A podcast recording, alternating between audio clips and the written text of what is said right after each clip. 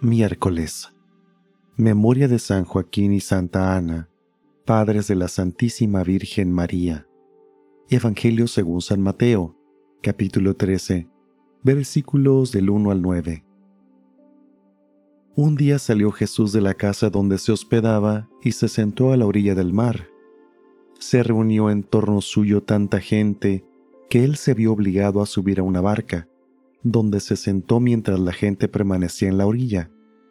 Entonces Jesús les habló de muchas cosas en parábolas y les dijo, Una vez salió un sembrador a sembrar, y al ir arrojando la semilla, unos granos cayeron a lo largo del camino, vinieron los pájaros y se los comieron.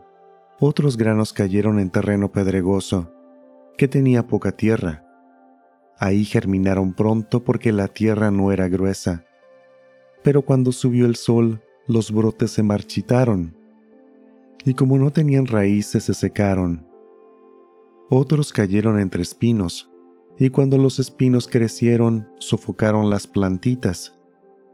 Otros granos cayeron en tierra buena y dieron fruto, unos ciento por uno, otros sesenta y otros treinta. El que tenga oídos, que oiga. Palabra del Señor.